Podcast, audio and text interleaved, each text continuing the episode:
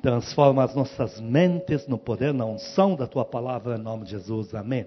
Recentemente eu te disse que Deus tinha me dado esse título, essa palavra, que já vamos falar isso agora. Quando Deus se apresenta como ensinável e tratável. Vou repetir. Aqueles momentos que parece que Deus está pronto para aprender com você. Parece que Deus ministra no teu coração perguntas em que parece que ele se rebaixa a ver se não é você que tem a razão. Eu vou te dar um subtítulo para isso. O subtítulo é Pendentes, pendentes, estamos nós pendentes, de um diálogo com Deus. Todas as vezes, deixa eu já te adiantar essa palavra de hoje. Todas as vezes que na palavra, como vamos ver muitos casos aqui, que Deus entrou com aquela de ele se rebaixa, ele que parece o vilão, ele que parece que está pronto para aprender com os seus. Na verdade, é porque tem um nó na garganta, tem um negócio que tem que vir para fora dos seus servos, da gente. Toda vez que você se sente como se Deus está aprendendo com você agora, tem aquele sentimento no ar você ora, você busca, você ouve conselhos, você executa, e parece que vem um negócio no teu coração como se Deus está perdido mesmo, pois que não está ajudando, e Ele está precisando até de uns conselhos teus, instruções tuas. Deixa eu já adiantar a palavra para nós então. Quando isso acontece, é porque tem alguma coisa em nós que está entalada. E Deus tem que trazer isso para fora. Vamos começar a ver alguns casos aqui para entender melhor isso. Em João capítulo 6, versículos 5 e 6, aqui não é coisa ruim, mas mesmo assim o princípio permanece. Parece que o Senhor quer aprender com seus discípulos. Se você está por perto e ouve ele falando assim, leia isso. João capítulo 6, versículo 5. Então Jesus, erguendo os olhos, e vendo que grande multidão vinha ter com ele, disse a Filipe: Onde compraremos pães para lhes dar a comer? Mas Olha, dizia ele fez uma pergunta. Continua. Mas dizia isto para o experimentar, porque ele bem sabia o que estava para fazer. Aqui está o padrão. Quem vê assim de longe, ah, parece que o Senhor Jesus está aprendendo com Filipe. Ele não sabe o que fazer, ele está perguntando mesmo. Felipe, e aí, como é que a gente faz? Quando a palavra já está dizendo que o Senhor sabia muito bem o que ele ia fazer. Mas ele queria pôr para fora de Felipe se Felipe já entendeu o poder que o Senhor Jesus tem. E se Felipe já entendeu o poder que Felipe já tem na sua boca. Você repara que o Senhor, quando fez essa pergunta que aparentemente se rebaixou, você percebe que ele estava querendo fazer Felipe pôr para fora uma situação. Por isso eu tenho que repetir para você que em todas as situações que você ora, busca, clama, e você sente que está encurralando, que parece que Deus está sem saída na tua vida, entenda. Deus nunca esteve encurralado. Deus nunca esteve indeciso. Deus nunca deixou de saber muito bem o que fazer. Mas há algo em mim, em você, que tem que ser posto para fora. Tem uma situação que Deus fala, aperta um pouco mais, em Isaías 43, 26, quando ele diz: Vamos negociar juntos. E ali Deus é um pouco mais explícito: Olha, me ponha para fora o que você tem aí. É lógico que Deus sabe o que eu penso e você pensa. É lógico que Deus sabe o que está no meu coração e no teu coração. Mas também é lógico que quem não sabe é a gente. Leia isso. Isaías capítulo 43, versículo 26. Desperta-me a memória, entremos juntos em juízo, apresenta as tuas razões, para que possas justificar-te. Queridos, Procura lembrar. Eu te pergunto, Deus esquece alguma coisa? Só a pastora Silvia sabe da resposta. Eu também tinha dúvidas. Deus esquece alguma coisa? Nunca esquece. Deus sabe tudo, sim ou não? Procura lembrar-me, e no original procura lembrar-me mesmo. Procura me trazer à memória coisas. Porém, Deus emenda dizendo o quê? Traga tuas razões. Eu preciso que você ponha para fora algo que está aí entalado. Você tem um anzol na tua garganta. Tem situações na nossa vida, queridos, que nós não vamos deixar para lá. Não vamos poder fazer isso. Não vamos poder deixar para trás. Não vamos poder ser tão práticos assim.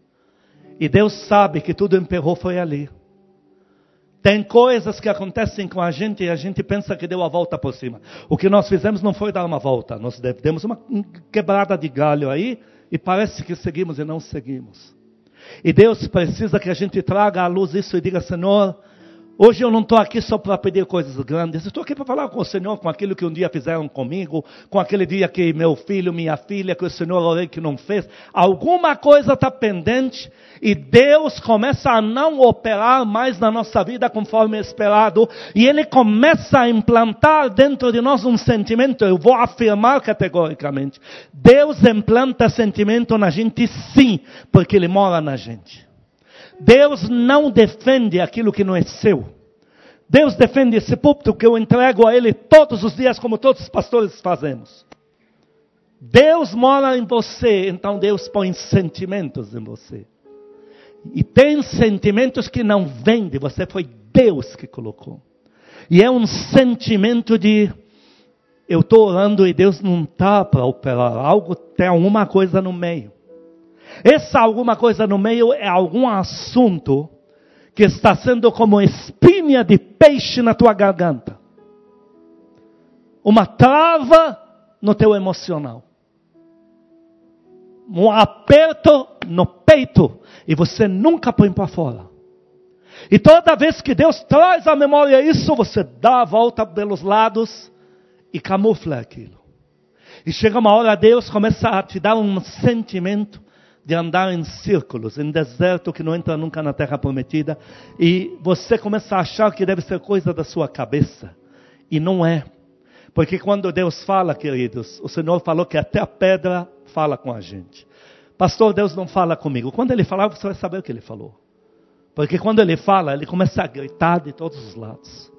Ele começa a usar pregação como esta, ele usa sonho que ele te dá, sentimentos que ele põe em você, pensamentos que ele manda para o teu entendimento.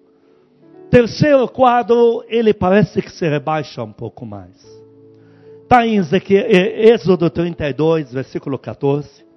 Quando Deus chega para Moisés e diz: Moisés, me deixa apagar toda essa geração e eu faço uma nova. Lógico que Deus não estava errado. Ah, Deus falou isso porque estava nervoso e se precipitou. Deus não se precipita.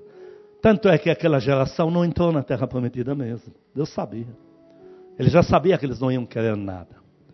E a outra geração que entrou foi aquela que foi gerada de Moisés depois com Josué. Mas Moisés diz: Deus, não fala assim. Aí Moisés deu argumentos lindos para Deus. E Deus ouve seu servo. E aí entramos com esse versículo em Isaías 43, 26. Isaías capítulo 43. É, Perdão, é, Êxodo 32, 14. Êxodo 32, versículo 14.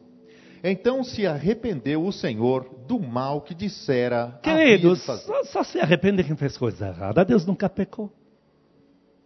Tenho para mim que o único erro que Deus fez foi que ele andava comigo e com você. Foi o único erro que ele fez na existência dele, mais nada. O erro dele é a gente. O que passar disso, está perfeito. Não tem do que se arrepender. E no original arrependeu-se, retraiu-se.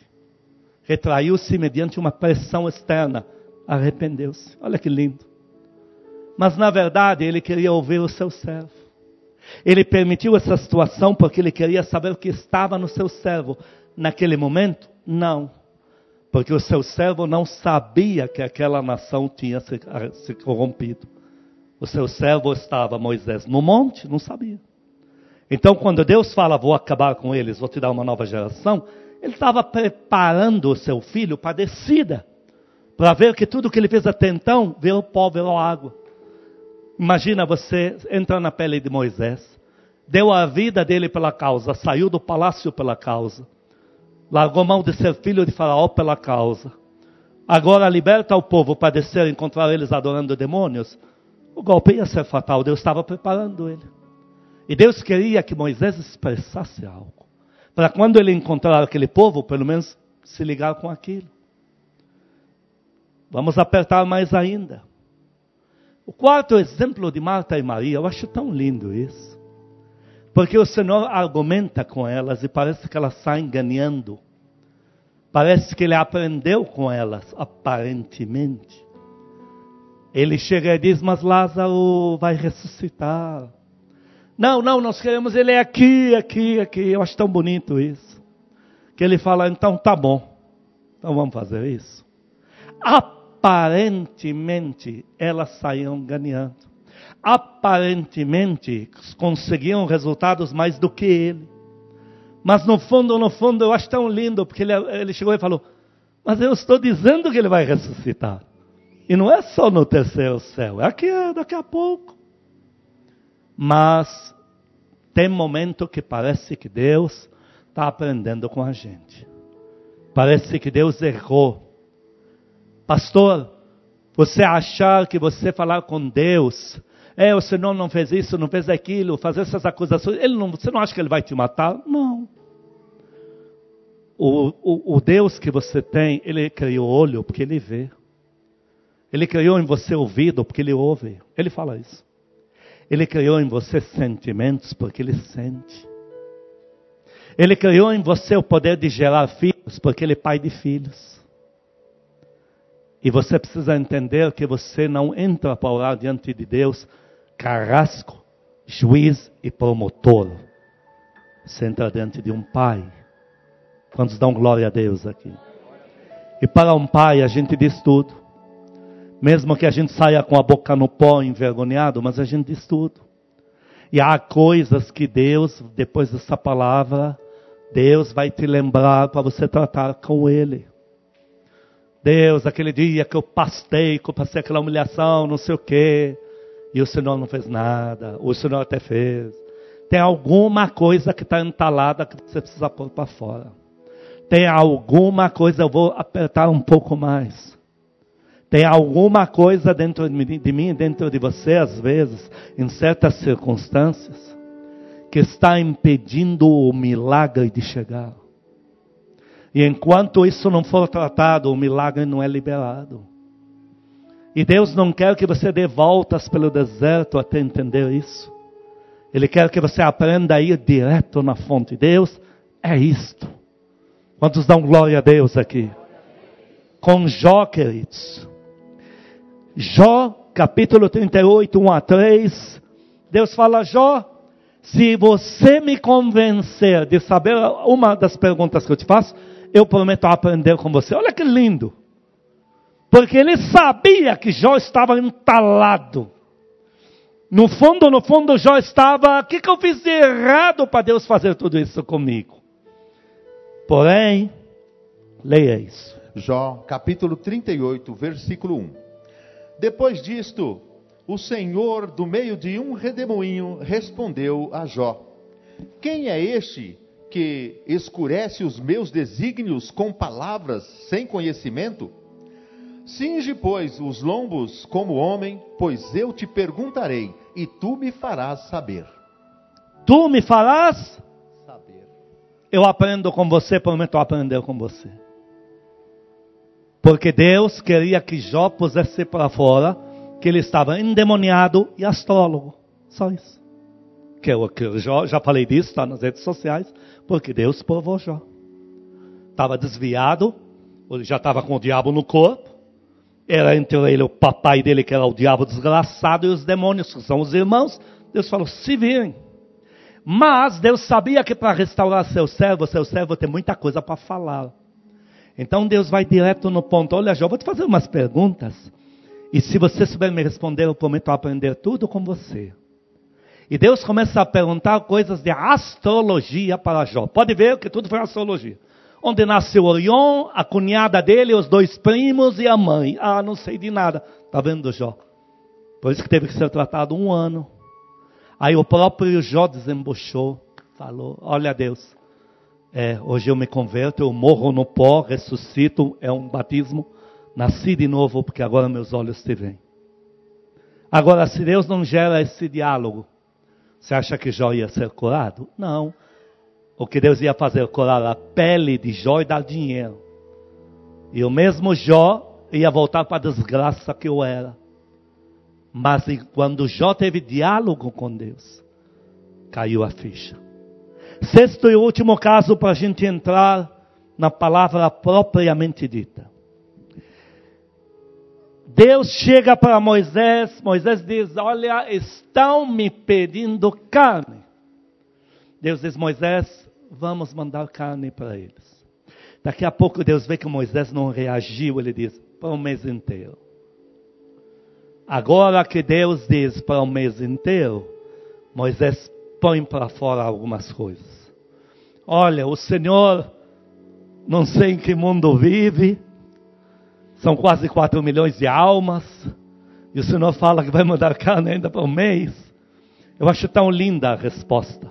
Moisés, amanhã verá se a mão do Senhor, se a minha mão tem poder ou não para fazer isso. O que Deus queria dizer para Moisés?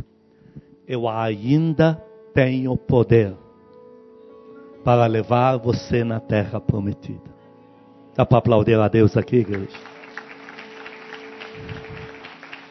Moisés, Moisés estava muito ferido. Quando esse episódio aconteceu, ele já tinha dito: Deus, por acaso eu engravidei e coloquei todos os milhões para fora da minha barriga? Por que me odiaste me pondo a cuidar deles? Então, Deus precisava de um diálogo com seu servo, onde seu servo pusesse coisas para fora para ser curado. Não conseguiu. Moisés conseguiu ver a terra prometida, não entrou, porque ele já não estava bem. Deixa eu apertar isso, mas antes de lembrar em Romanos 11, 33 a 36, que Deus sempre sabe o que faz. Dá para dar glória a Deus aqui? Deus nunca erra. Deus nunca falha. Deus nunca se precipita. Deus nunca brinca com a gente. Deus não conta falso testemunho. Deus nunca joga historinha na gente para nos convencer. Leia Romanos 11, 33 a 36. Romanos capítulo 11, versículo 33. Ó oh, profundidade da riqueza, tanto da sabedoria como do conhecimento de Deus. Quão insondáveis são os seus juízos e quão inescrutáveis os seus caminhos. Quem, pois, conheceu a mente do Senhor? Ou quem foi o seu conselheiro? Ou quem primeiro deu a ele para que lhe venha a ser restituído? Porque dele e por ele e por meio dele e para ele são todas as coisas. A ele, pois, a glória eternamente. Amém. Um forte aplauso. É isso mesmo. Nunca na tua vida, na tua existência humana, nunca perca isso de vista. Deus sabe tudo. Deus não precisa de conselho. Deus é forte. Mas demos uma preparação para falar de psicologia bíblica. O que você vai ver agora, os dois casos, são de psicologia bíblica. Queridos, se nós temos ponto com Deus que está aqui, não abrimos, eu, quando te mandar quinta-feira à noite o esboço, você vai ver frases como: Nós tornamos, enquanto a gente não põe isso para fora, com Deus, nós tornamos amargos, ariscos com as pessoas em redor. Tem crente, parece estar explosiva, está um ponto de erupção, e não tem nada a ver com o quadro. É porque tem um ponto com Deus que não foi tratado. nos tornamos de pavio curto diante das adversidades, como o próprio Moisés fez. Ele já está entalado, ele está triste, ele está chateado com tudo que fizeram com ele, achou que Deus não estava guardando ele. Então agora vem uma adversidade, ele fala, Deus, porque o Senhor me odiou, me dando tamanha glória, poder, honra. Ele já não vê isso. Crente que não desembucha e limpa tudo com Deus, ele é alguém que quando vem problema, ele, ela estoura, ele, ele perde muito rápido o controle. Nós tornamos de fôlego bem reduzido para crer no sobrenatural. Quando você vê aquele crente que ora, que fala coisas grandes, dois dias depois está tá falando de coisas mais ou menos em Deus, uma semana depois está quase precisando ser resgatada da cova, entenda, tem alguma coisa que está pendente, que você ainda não pôs para fora. E aí o pavio fica curto para o sobrenatural. Fôlego curto. Crê com pouquíssima duração, porque algo não foi tratado. Outro ponto cocheantes entre dois pensamentos mediante as promessas.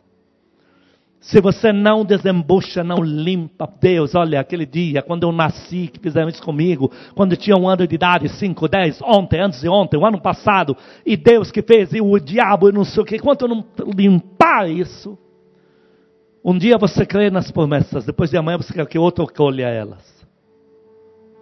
Aí uma semana depois, oh Deus, mas chegou a dar para ela? Não, então devolve para mim. Deus não zomba de você, Deus não te trata como um perfeito idiota. Porque Deus é Pai, Deus sabe que você não está bem. E aí Deus tem que criar mecanismos como esses dois personagens que vamos ver juntos aqui. E é aqui que vamos falar de psicologia bíblica. Jonas, em capítulo 3 de Jonas, versículos 9 e 10. É, no Oriente Médio nós tínhamos a cidade de Nínive.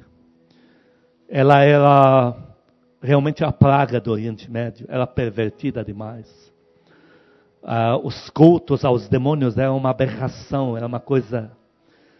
A gente, como árabe, não queria lidar com eles, não queria tratar. Era uma cidade pequena, mas era uma pedra no sapato. Uma, uma cidade riquíssima. Então todo mundo era obrigado a aceitar os seus pedidos de mercadoria. Mas, porém, não podia aceitar seus costumes, porque era, era, era, muito abaixo. E, e Jonas ele fala para Deus: Senhor, não me manda lá, porque é melhor que o Senhor mande eles para o inferno. O Senhor vai me mandar lá, eu já conheço o Senhor, é, coração mole, aí eles vão falar umas coisas bonitinhas, o Senhor vai perdoar, eu vou passar com cara de tacho que profetiza que não se compre. Leia Jonas 3, versículos 9 e 10. Jonas capítulo 3, versículo 9. Quem sabe se voltará a Deus e se arrependerá e se apartará do furor da sua ira, de sorte que não pereçamos. Então a cidade falou: Vamos jejuar, orar e pedir perdão. Quem sabe Deus não mande a gente para o inferno. Tem um detalhe que demonstra o quanto Jonas não estava bem na questão. Porque ele não foi lá, número um, todos sabemos que um peixe grande jogou ele por livre e espontânea pressão, teve que pregar. Ele não falou de salvação. Ele não falou assim, arrependei-vos. Ele falou, em 40 dias, pela graça divina, vão tudo para o inferno. Ele não deu porta de escape. Então, o que Deus queria que ele pregasse, ele não pregou. Ele só deu o desfecho que ele queria. Finalmente, chegou a hora de vocês irem para o inferno. E ele não falou que eles podiam se arrepender, que tem perdão, porque vai ser que se arrependam. Aí quem sai no prejuízo é ele. Ele só falou que eles vão para o inferno em 40 dias. Mas eles Olha, quem sabe esse seja menos irado que os demônios que a gente adora aqui e perdoa a gente. Então eles jejuaram, etc. Continua. Versículo 10. Viu Deus o que fizeram, como se converteram do seu mau caminho, e Deus se arrependeu do mal que tinha dito lhes faria e não o fez. Retrocedeu no seu decreto, arrependeu-se, retrocedeu no seu decreto. Continuando que o 4, 1 a, 4, 1 a 5, Jonas não gostou. Leia isso. Capítulo 4, versículo 1. Com isso, desgostou-se Jonas extremamente e ficou irado. Algo agora se abrigou no seio de Jonas. O negócio entalou. Daqui em diante nós temos um anzol nos sentimentos desse homem de Deus aqui. Qualquer coisinha que cutucar ali vai arrebentar ele. Agora nós temos um homem de Deus, detentor de grandes promessas, mas é uma pólvora, um cara arisco, que são os sintomas que acabamos de ler. Que já não quer nem a sua própria colheita, mas não está falado, não está explícito. Então somente ele aparentemente está nervoso. Continua. E orou ao Senhor e disse: Ah, Senhor, não foi isso o que eu disse? Estando ainda na minha terra. Por isso me adiantei fugindo para Tarsis, pois sabia que és Deus clemente e misericordioso, e tardio em irar-se, e grande em benignidade, e que te e que te que arrependes do mal. Então Jonas está dizendo: Deus, o Senhor me pregou uma peça, o Senhor armou para mim, o Senhor me fez de idiota. É notório que Jonas, que orava pelo Oriente Médio, devia sempre falar: Deus, quando que o Senhor vai mandar juízo contra essa cidade maldita, pervertida sexualmente, negócio macabro? Quando que o Senhor vai tomar providências? E aí cabe a Jonas ir lá salvá-los. É ruim. Tem gente que às vezes é ruim abraçar os inabraçáveis, inclusive. É muito ruim. A gente gostaria que uma classe de pessoas se convertesse numa igreja X, a outra classe, e a mais limpinha viesse para cá, para se converter. E Deus queria curar o seu servo. Agora, Jonas está dizendo para Deus: o Senhor me armou uma confusão, uma peça. Mas Jonas diz, mas não, não está pronto para dialogar. Continua lendo. Peço-te, pois, ó Senhor, tira-me a vida, porque melhor me é morrer do que viver. Deus mataria seu servo por quê? Ele é um satanista desgraçado? Não. Mas por que Jonas está falando assim? Porque já não está bem. Porque o negócio entalou, um anzol entrou nos seus sentimentos. Deus não vai poder deixar isso passar batido.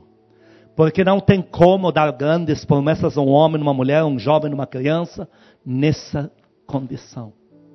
Deus tem que criar uma situação. Aí vem no versículo 4. E disse o Senhor: É razoável essa tua ira? Aí, quando Deus parece tratável e ensinável, parece que Deus está perguntando para Jonas: Jonas, está é, certo você estar assim? Como se Deus quisesse aprender alguma coisa com Jonas, mas que nós já sabemos que não é isso. Nós já sabemos que quando Deus faz isso, é porque algo tem que vir para fora. Jonas ouve a pergunta e não responde. O assunto não é tratado. Em oração, isso não entra em pauta. O que, que ele faz em seguida? Versículo 5: Então Jonas saiu da cidade e assentou-se ao oriente da mesma, e ali fez uma. uma Algo de ramos. É, uma enramada e repousou debaixo dela à sombra, até ver o que aconteceria à cidade. Ele não quis responder, não quis orar, não quis tratar do tema. Ele camuflou e mudou de lugar, como se mudando de ambiente colasse o assunto. E mudando pensou, quem sabe Deus vendo que estou com raiva, vai lá fazer alguma coisa. Deus não trabalha por coação, aprenda isso. Todos os mecanismos que nós usamos para manipular nosso pai, nossa mãe, não funcionam com Deus. Não funciona. Esse negócio de fazer birra, tal, com Deus, ele não cai nessa. Porque o estrago de Deus é inferno, o lucro de Deus é céu eterno. Deus não pode se dar ao luxo de ser manipulado com aquilo que usamos no jardim da infância. Então Deus agora cria uma, um mecanismo. Por quê? Porque seu servo tem que pôr para fora esse assunto. E esse assunto, meu e teu, pode não ser Nínive, mas pode ser o, a cunhada ou o tio dela. Porque no capítulo 4, quando vimos no 4, ele pergunta: é razoável a tua ira, essa tua ira? E fica sem nenhuma resposta, literalmente. Vai para o versículo 6 ao 11, ele diz: Eu vou repetir a pergunta para ele. Todo mundo diga: Deus vai repetir a pergunta. Leia isso. No versículo 6: Então fez o Senhor Deus nascer uma planta que subiu por cima de Jonas para que fizesse sombra sobre a sua cabeça, a fim de o livrar do seu desconforto. Jonas, pois, se alegrou em extremo por causa da planta. Olha a bondade de Deus. No, naquele sol infernal, me criou uma, uma árvore que puxa água desde a raiz, lá do, do, do, vapor da água, lá debaixo do deserto, e o sol batendo nela, mas ficou uma maravilha aqui. Olha, finalmente Deus agiu. Finalmente Deus agora está agindo de acordo com meu emocional. Continua.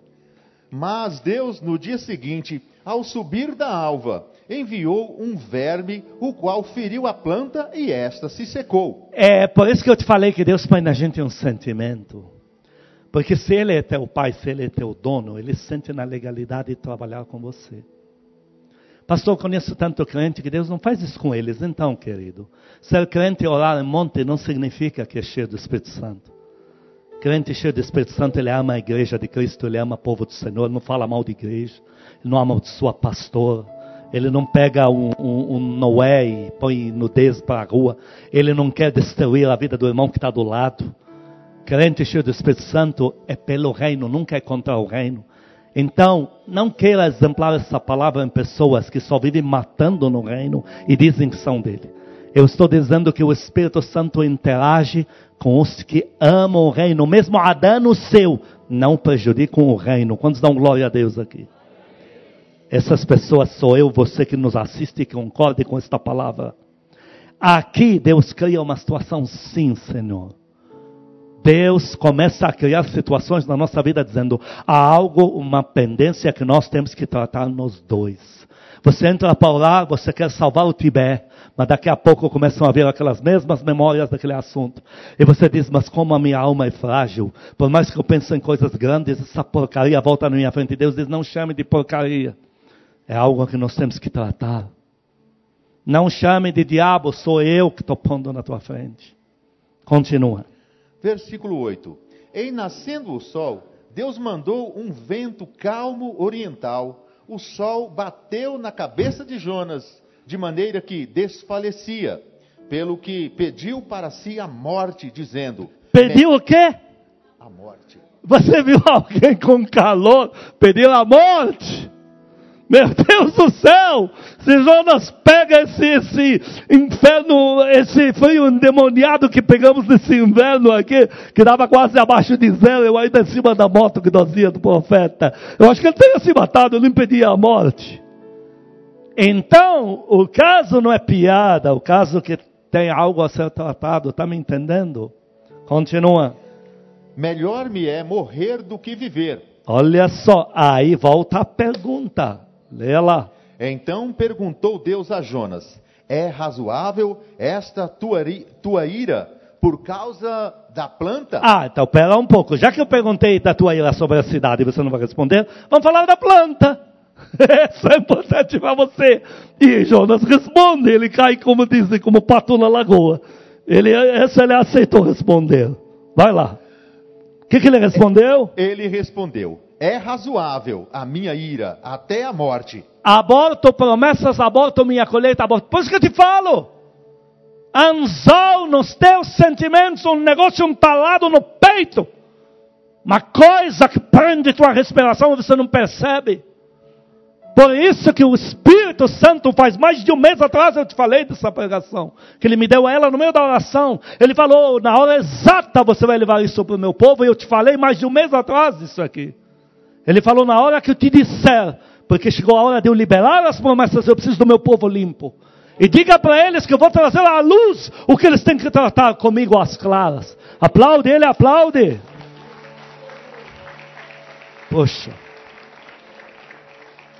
Leia o 10. Versículo 10. Tornou o Senhor: Tens compaixão da planta que te não custou trabalho, a qual não fizeste crescer que numa noite nasceu e numa noite pereceu. E não hei de eu ter compaixão da grande cidade de Nínive. Queridos, Deus chegou a uma concordância com seu servo. Último personagem, Elias. Vemos alguns fatos em Elias, psicologia bíblica. Elias, durante muito tempo, tinha uma indignação com aquela maldita Jezabel. Porque além dela fazer a vida do povo do Senhor um verdadeiro inferno, corrompeu a nação, ela não era judia. Ela era da cidade de Tiro, importada, ela nem era dali. O rei trouxe ela para dizer que ele era luxuoso, de alto padrão, e ela, que é estrangeira, sufocou a nação. Elias começou a conceber um, um nó entalado no pulmão dele, com essa mulher. E ele começou a criar com Deus uma barreira. Por que, que o Senhor não faz nada? E Deus sabe disso. Quando Elias fala, não vai chover, segundo a minha palavra, Elias fala, foi Elias que disse: se eu falar chove, se eu não falar não chove, Deus honrou. Todo mundo diga, Deus honrou. Chegou uma hora, a nação está agonizando. Se Deus mandar chuva, ela se converte. Em 1 Reis 18, versículo 1, Deus não chama Elias para nenhum confronto. Presta atenção na psicologia bíblica. Em 1 Reis 18, no comando não entra confronto.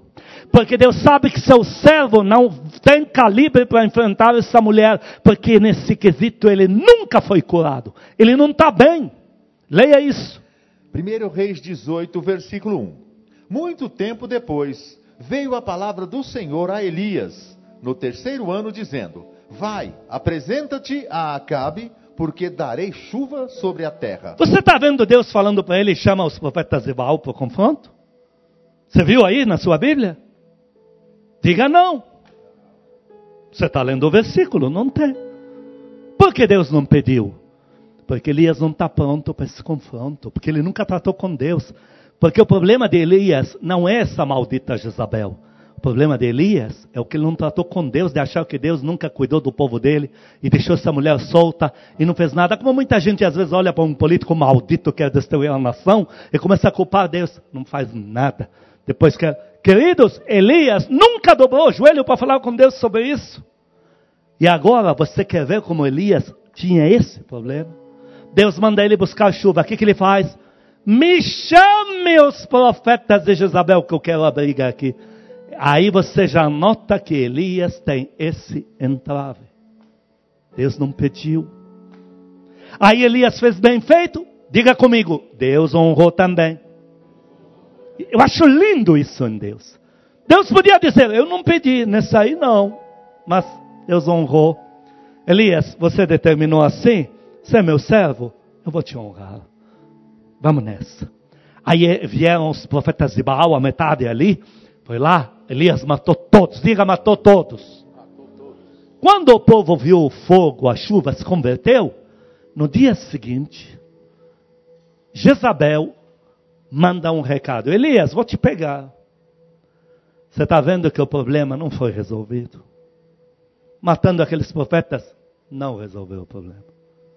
Porque quando ele ouviu a voz dela, fugiu.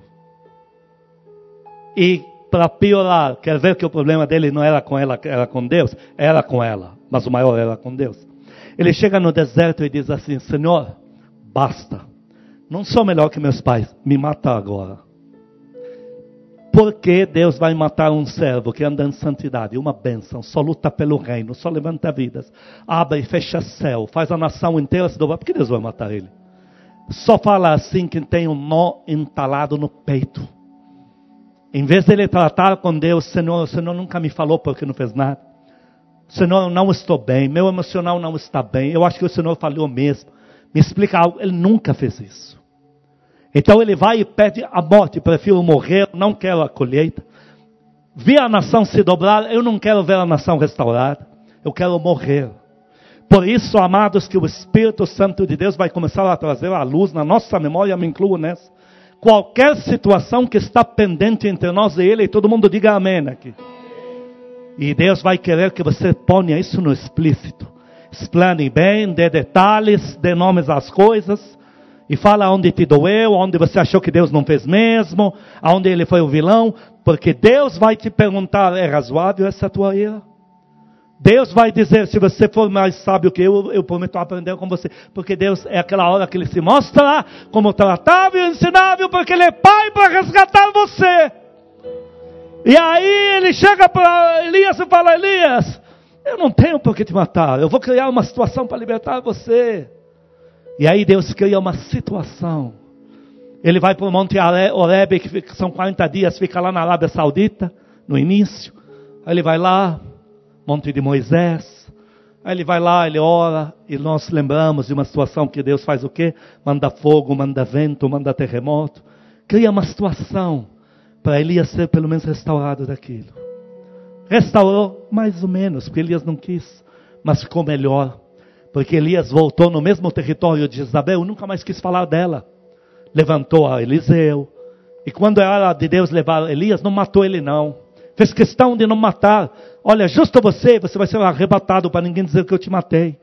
E Elias sobe em vida. Aplaude a Deus pelo caráter de Deus.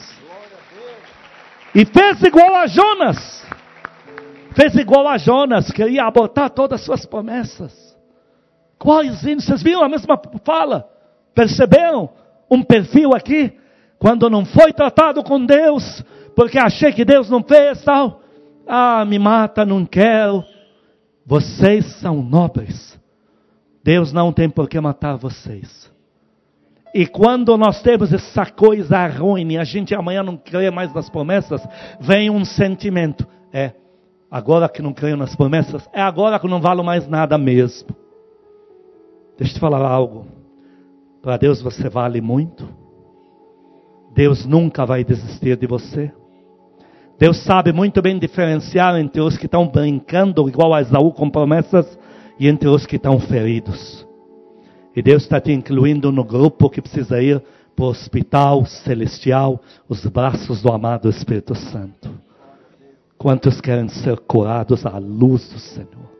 Apaga todas as luzes, põe a mão no teu coração. Diga comigo, Senhor Jesus, diante da tua palavra, eu peço perdão se de alguma forma abandonei pontos cruciais, se camuflei situações, se não permitiu o Senhor me curar, eu peço perdão. Diante da tua palavra, eu me lanço sem reservas na tua presença. Amado Espírito Santo, pode me lembrar de tudo que me fere. O Senhor é meu dono, diga isso para Ele, porque se não falar, Ele não vai fazer. Outra vez diga: O Senhor é meu melhor amigo. O Senhor é quem me guia. Toda a minha vida está nas tuas mãos. O Senhor conhece o meu coração mais do que eu. Eu já sei a obra que o Senhor tem na minha vida. Nenhum ser humano fará. Eu me lanço nos teus braços, pedindo a minha cura. Pode me lembrar do que for necessário. Vamos tratar juntos pela oração. Pai Celestial, Paizinho querido, qualquer entrave entre nós dois, que tenha me afastado do Senhor, que tenha sido o estupim para eu abortar promessas, desistir de crer em certas áreas. Hoje eu estou de volta eu corro para os teus braços. Me dá colo, me dá cura, me restaura. Eu só tenho o Senhor para cuidar de mim. Eu reconheço o Senhor como meu verdadeiro Pai. Eu entrego a minha alma, os meus pensamentos e todas as minhas emoções nas tuas mãos. Agora diga para você mesma, para você mesmo: eu estou preparado para o confronto. Estou preparado, preparada para a minha cura. Eu recebo de bom grado toda esta oração que farei com meu Pai Celestial. Bem-aventurada, bem-aventurado eu sou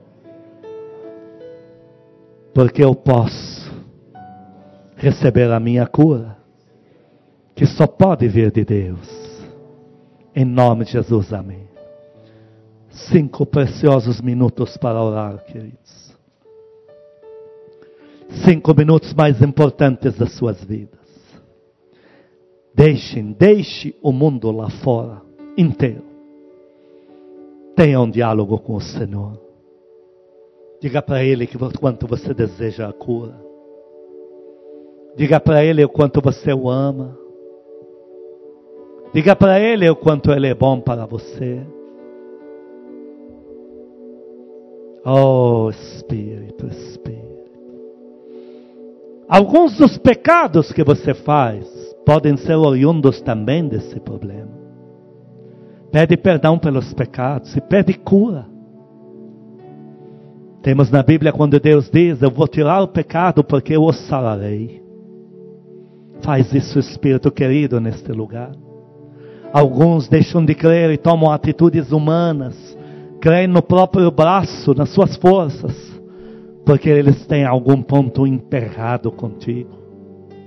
Alguns que um dia creem, outro dia só querem crer que vão viver aquele dia, porque tem algum ponto que está emperrado contigo. Oh, Paizinho querido, eu entrego nesse momento mais sublime do culto eu entrego a vida dos teus filhos nas casas, na igreja, neste lugar. Eu entrego todos aos teus cuidados. Chamamos no nosso meio o médico, Senhor Jesus.